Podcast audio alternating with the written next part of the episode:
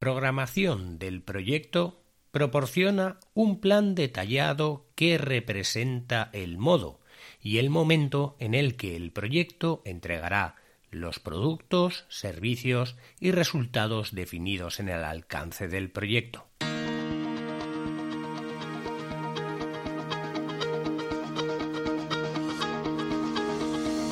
Hola, estás escuchando Proyecta, un podcast de Emilcar FM sobre dirección y gestión de proyectos, metodologías ágiles, lean, productividad y mucho más. Yo soy Abel Yécora y os voy a contar todo lo que tiene que ver con este mundo.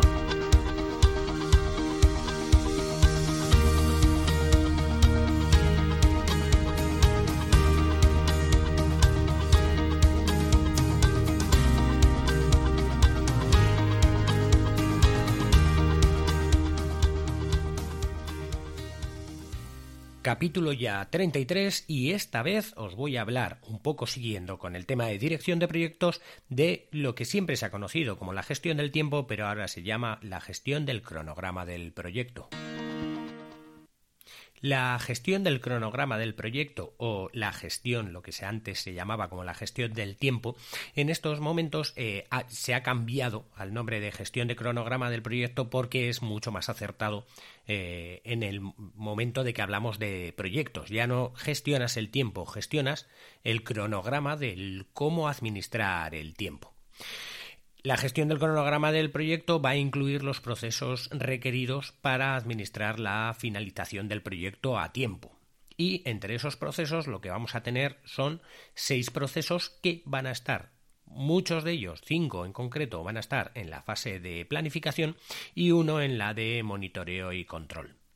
Los cinco procesos que van a estar en la fase de planificación va a ser eh, planificar la gestión del cronograma, definir las actividades, secuenciar las actividades, estimar la duración de las actividades y desarrollar el cronograma. Mientras que en la, en el grupo de procesos de monitoreo y control vamos a tener simplemente la de controlar el cronograma. Vamos a ver cada uno de los procesos un poquito más a fondo para intentar definir eh, pues qué se hace en cada proceso y cómo se hace cada uno de los procesos. Antes hay que decir que la programación del proyecto, eh, como hemos dicho al principio, proporciona un plan detallado que representa el modo y el momento en el que el proyecto entregará sus productos y servicios o resultados. Y sirve además como una herramienta para la comunicación, la gestión de las expectativas de los interesados y también como base para informar del desempeño de, del trabajo que se haya hecho en el proyecto. Básicamente lo que hacemos eh, cuando estamos gestionando el tiempo, pues es en principio seleccionar un método de planificación, como puede ser la ruta crítica o un enfoque ágil. Luego, después de eso, los datos específicos del proyecto, como las actividades, las, las fechas planificadas, la duración, los recursos que tenemos, las dependencias, distintas cosas. Se ingresan eh, casi todo en una herramienta de planificación para crear un modelo de, de lo que sería la programación del proyecto, el programa o el cronograma del proyecto. Hay que tener en cuenta que eh, todos estos procesos no hay por qué hacerlos siempre. Es más, eh, sí que es aconsejable, pero por ejemplo para proyectos pequeños, lo que sería la secuenciación de las actividades y la estimación de la duración, así como el desarrollo del modelo de programación, son procesos que se suelen hacer, eh, son muy estrechos, están muy unidos y se suelen hacer en, casi en un solo en un solo paso. Mientras que en proyectos muy grandes, pues estos son pasos que hay que hacer eh, deteniéndose en cada uno de los procesos y haciéndolos bien, bien estables para, antes de seguir con el siguiente proceso, poder tener el, el anterior bien establecido. También tenemos que ver que eh, siempre que sea posible, el cronograma del proyecto, el cronograma que salga finalmente del proyecto debería de ser lo más flexible posible a lo largo de la vida del proyecto para poder adaptarse a cualquier cambio que tengamos en el, en el proyecto, ya sea por riesgos que se materialicen o por eh, actividades que podamos hacer de valor agregado al, al propio proyecto o al propio producto que estamos haciendo.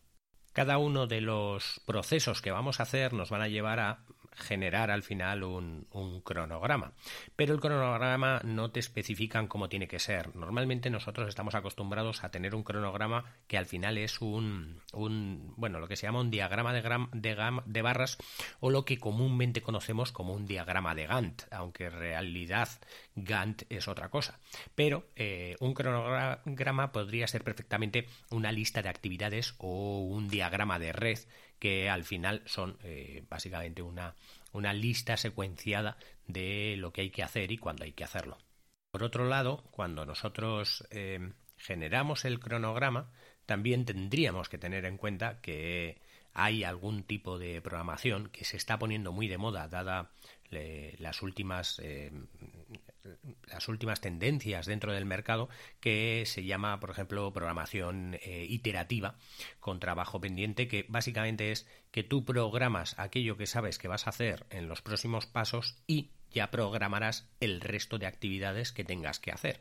De tal manera que si alguna de las actividades que, eh, que puedes dejar pendientes varían en algún sentido, pues porque eh, ya no hay que realizarlas o porque la realización de esas actividades eh, parece que tiene más sentido hacer unas que pensábamos que van detrás de otras o lo que sea y eh, poder adaptar ese cronograma a lo que el mercado nos está pidiendo. Hay que tener en cuenta que cuanto más estamos tardando en finalizar un proyecto, más tiempo pasa en el que puede variar ese proyecto o puede variar el mercado para ese proyecto. Así que eh, se pueden hacer programaciones que sean programaciones eh, eso, iterativas y con trabajo pendiente, que es que tú iteras sobre lo que tienes que hacer y eh, vas dejando pendiente el resto de tareas, mientras que también hay otras, como por ejemplo pueden ser programación a demanda, que básicamente es que tú tienes un gran proyecto, pero el cliente te va pidiendo, por ejemplo, eh, pues vamos a hacer eh, ahora esta utilidad o vamos a hacer ahora esta parte y luego esta parte. Entonces, en ese momento programas esas partes para decir cuándo las tienes que hacer y en qué momento tienes que hacer la entrega de esos bienes. Para poder tener un cronograma que, sea viable y que, es lo que se trata al final, de que el cronograma sea lo más fiel posible a lo que vamos a hacer, también hay que tener en cuenta unas consideraciones de adaptación de ese cronograma y obviamente se tiene que adaptar a cosas como el enfoque del ciclo de vida. Si, si nosotros tenemos un ciclo de vida de ese producto, tendremos que adaptar ese cronograma a ese ciclo de vida. No, no sirve de nada que nosotros hagamos un cronograma de un una obra o un edificio que va a ser a cinco años cuando vemos que igual al tercer año ya no es necesaria esa obra o ese servicio. También pasa con la disponibilidad de los recursos. No podemos hacer un cronograma de, eh, construir algo en cuatro días eh, si no tenemos recursos para construirlo, si no tenemos eh, material, mano de obra o, cualquier cosa. Hay que ser siempre realistas. También hay que tener en cuenta la dimensión del proyecto. Si es un proyecto pequeño, pues hay muchas veces que, que, podremos hacer un cronograma un poco más apretado. Cuando es un proyecto más grande, pues eh, también ese cronograma se puede ir a, alargar con tiempos más, más abiertos.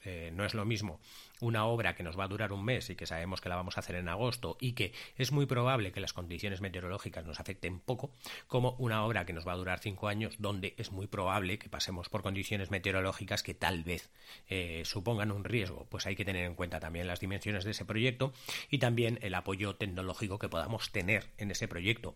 No es lo mismo tener, eh, pues no, no, carecer de herramientas para poder hacer ese, ese proyecto, ya sea de, imaginémonos un programa, o sea, un un, desarrollo de software, pues dependiendo de las aplicaciones y del software que tengamos y de, y de cómo desarrollarlo, pues lo podremos hacer mejor o peor, más rápido o menos rápido. Todo esto lo tenemos que tener muy en cuenta para el tema de, de la hora de desarrollar el cronograma. Bien, vamos ya al meollo de la cuestión, que son los procesos que están incluidos en la gestión del cronograma.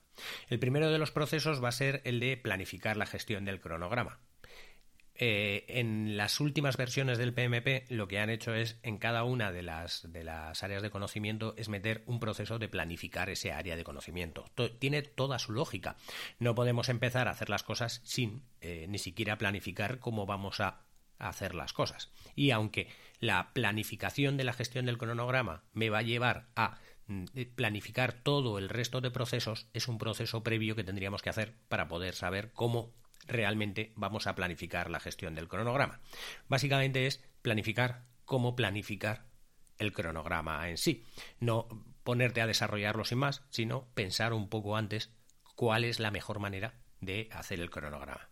Para ello vamos a tener como entradas el acta de constitución de proyecto y el plan para la dirección de proyectos. Básicamente el acta de constitución de proyectos es para saber cuáles son las líneas bases que habíamos establecido ya en el acta de constitución de proyecto, cuáles son las líneas generales y el plan para la dirección de proyectos donde eh, es muy importante que entre el plan para la gestión del alcance y el enfoque de desarrollo. Porque el plan de la gestión del alcance es el que nos va a definir mediante la EDT y las actividades que vamos a tener, vamos a poder iniciar a partir de ahí distintas, eh, distintas acciones para estimar el tiempo de una manera mucho más fáciles. También, aparte de eso, necesitaremos los factores ambientales de la empresa y los activos de los procesos de la organización, que, como dijimos, son entradas de muchos de los procesos. Este proceso, el de planificar la gestión del cronograma, lo que va a tener como herramientas y técnicas son el juicio de expertos, que al final es juntarnos con gente que ya sabe y ya ha hecho esto, para que eh, nos desarrolle eh, cuál sería la planificación de la gestión del cronograma, el análisis de datos, porque tenemos que analizar los datos que ya tenemos, y reuniones con esta gente. Y como salida vamos a tener el plan para la gestión del cronograma, que no es más que un plan de cómo vamos a desarrollar el cronograma. El plan de gestión del cronograma eh, podría tener cosas como el desarrollo del modelo de, programa de proyecto, cómo, cómo vamos a desarrollar ese, ese, ese proyecto, ese, ese, modelo de programa, eh, también la duración de las, de las liberaciones y de las iteraciones que podamos tener eh, en todo el proyecto, el nivel de exactitud, eh, por ejemplo, con qué nivel vamos a llegar a a, exactitud de, esto va a terminar el día 14 o esto va a terminar entre el día 10 y el día 14, que sería el nivel de exactitud. También las unidades de medida, que son kilómetros, que son una jornada de trabajo, cuántos minutos o cuántas horas es eh, una obra o una tarea. También los enlaces con los procedimientos de la organización, como por ejemplo cómo se va a recoger la estructura de, desglose de trabajo para empezar a trabajar con ella, el mantenimiento del modelo de programación de proyecto, cómo vamos a coger el modelo de programación que tenemos del proyecto y cómo vamos a mantenerlo, cómo se definen cada una de las cosas de ese modelo de, programación de proyecto. También los umbrales de control o las reglas para, para las mediciones del desempeño, cómo vamos a medir el trabajo que se está haciendo en el proyecto y también los formatos de los informes, los informes que vamos a hacer sobre el desempeño y sobre el control del cronograma, pues cómo van a ser los informes o cómo se generan esos, esos informes. El siguiente proceso con el que nos vamos a encontrar va a ser el de definir las actividades. Definir las actividades es el proceso de identificar, documentar las acciones específicas que se deben de realizar para elaborar los eh, entregables del proyecto. Bueno, básicamente lo que vamos a coger en este proceso es em, coger la EDT, coger la estructura de desglose de trabajo y empezar eh, a partir del alcance, a partir de que, no sé si os acordáis que la EDT era lo que salía de eh, crear la EDT en, en el área de conocimiento del alcance, que generábamos pequeños paquetes eh, de, trabajo a partir del alcance, a partir de cosas que hay que hacer. Por ejemplo, hacer la pared izquierda del edificio, hacer la pared derecha del edificio. Pues todo eso que ya lo tenemos es coger esa EDT y a partir de ahí generar de alguna manera que, cuáles son las actividades específicas que se van a tener que hacer para una vez que tenemos las actividades luego ya utilizarlas. Como entradas de este proceso vamos a tener el plan para la dirección de proyectos, donde vamos a tener el plan de la gestión del cronograma, que es lo que acabamos de generar en el proceso anterior, y las líneas bases del alcance que son básicamente lo que hay que hacer, cómo hay que hacerlo y cuándo hay que hacerlo. También los factores ambientales de la empresa y los activos de los procesos de la organización. Como herramientas vamos a tener el juicio de expertos, la descomposición, la planificación gradual y las reuniones. El juicio de expertos es para utilizar a los expertos que saben que puede ser el propio director de proyectos o el equipo de proyecto. La descomposición va a ser lo que hemos dicho antes, es coger las, eh, los paquetes de trabajo que teníamos en la ETT y a partir de ahí definir cuáles son las actividades que hay que hacer para completar ese paquete de trabajo. Luego, lo que es la planificación gradual es simplemente lo que hemos hablado antes, que es que planificas de manera gradual a partir de los paquetes de trabajo y de, lo que hemos obtenido de la EDT y también eh, como herramienta las reuniones que puedas hacer con el equipo de trabajo.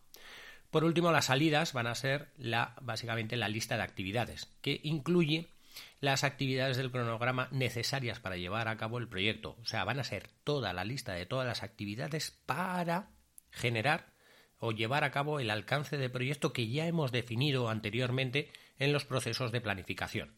O sea, nosotros hemos definido primero cuál es el alcance, hemos subdividido ese alcance en pequeños trozos y ahora hemos dicho cuáles son las actividades que hay que hacer para gestionar ese alcance, para generar ese alcance, para llegar a, generar el alcance que nos pide el proyecto.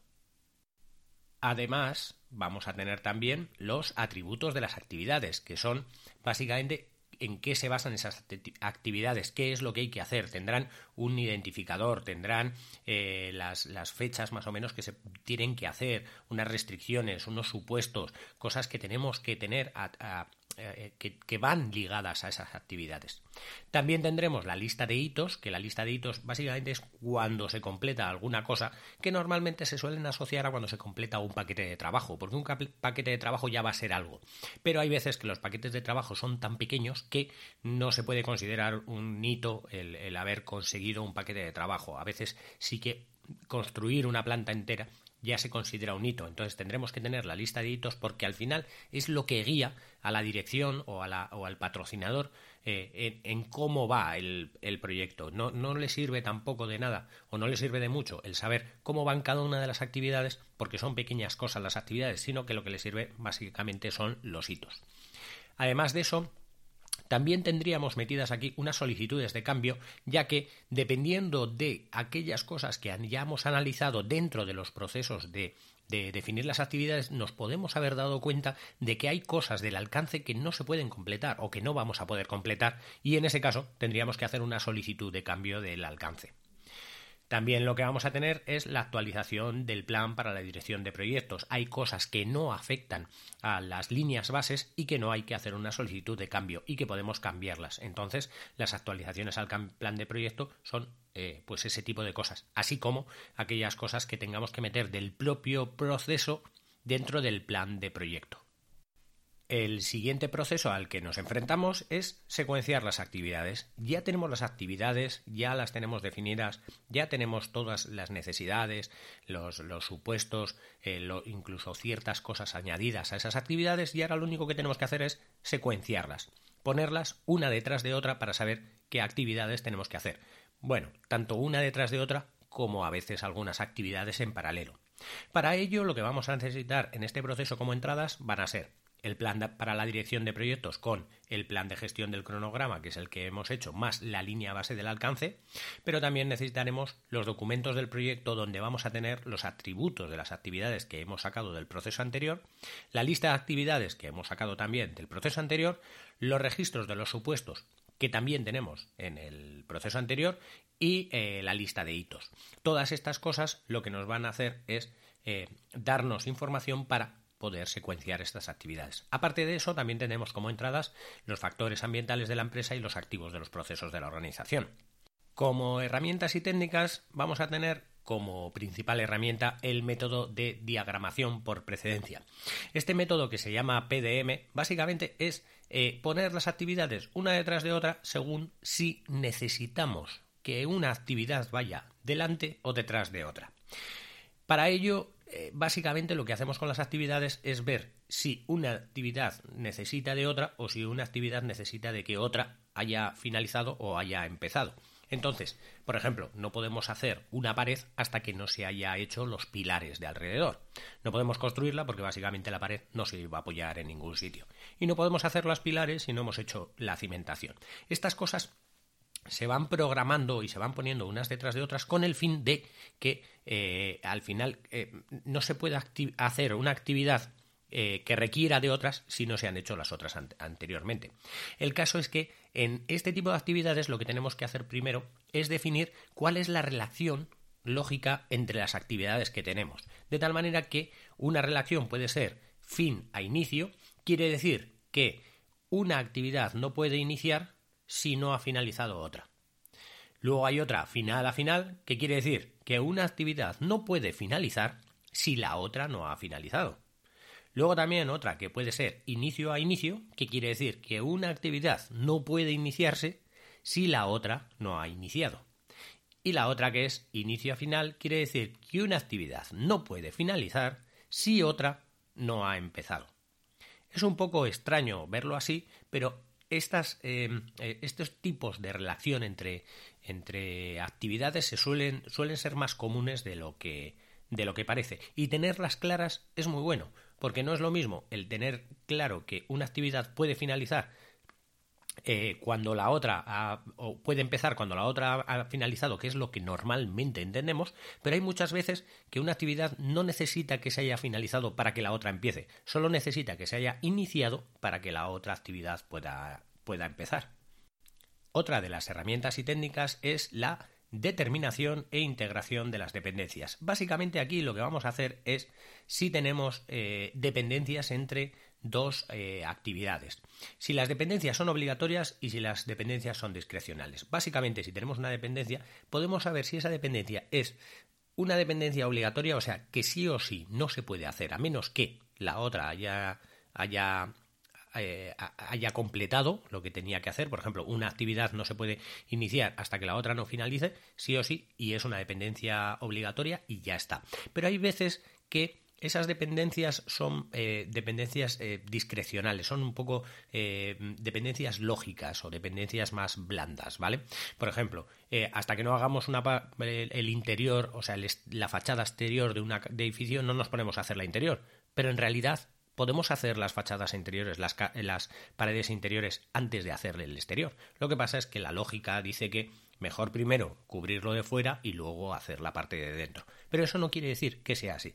Quiero decir, esto eh, hay que definirlo bien porque dado un momento eh, en el proyecto puede ser mejor cambiar la, la precedencia de ciertas actividades con el fin de completar el proyecto de una manera más óptima. Luego también cabe añadir que hay dependencias externas, que son dependencias que el proyecto depende de algo que se haga externamente, o dependencias internas, que también es bueno marcarlo porque podemos acelerar ciertas cosas internas con el fin de que esas dependencias no se alarguen demasiado. Otra de las herramientas y técnicas es la de adelantos y retrasos. Básicamente, adelantos y retrasos es eh, saber cuánto podemos eh, adelantar o retrasar una vez secuenciadas las actividades una vez puestas las actividades, cuánto podemos adelantar o retrasar una actividad con respecto a otras actividades sin que provoque ciertos retrasos en el proyecto. Esto hay que tenerlo muy en cuenta porque si hacemos actividades en paralelo, hay veces que, eh, por ejemplo, imaginaros una actividad inicial de la que dependen dos actividades, una de tres días y otra de diez días. Y luego hay una cuarta que depende de la de tres días y de la de diez.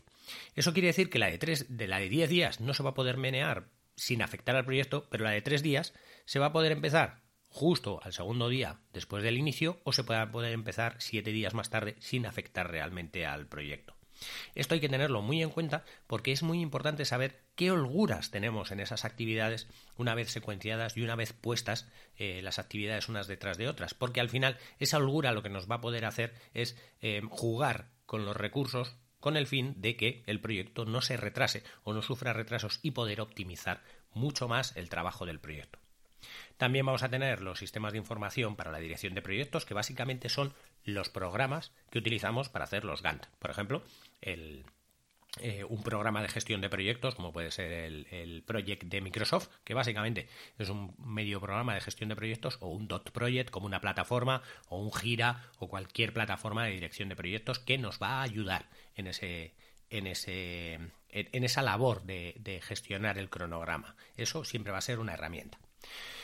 Como salidas de secuenciar las actividades vamos a tener el diagrama de red o cronograma del proyecto, básicamente es lo que habíamos dicho, el, bueno, si hacemos cronograma tipo Gantt o si hacemos un, diagrama de red, pues sería lo mismo, cualquier cosa, cualquiera de las dos que podríamos utilizar, y también las actualizaciones a los documentos del proyecto, como pueden ser los atributos de las actividades, las listas de actividades, el registro de supuestos y la lista de hitos, que una vez... Eh, puestas ya las fechas de cada una o, más o menos los márgenes de dónde van a estar, ya podríamos eh, añadirlas, digamos, al, al proyecto. Como se me está alargando mucho el capítulo y ya he hecho tres de los procesos, voy a dejar el resto de los otros tres procesos para el próximo capítulo y nada, nos vemos dentro de 15 días y espero que os haya gustado.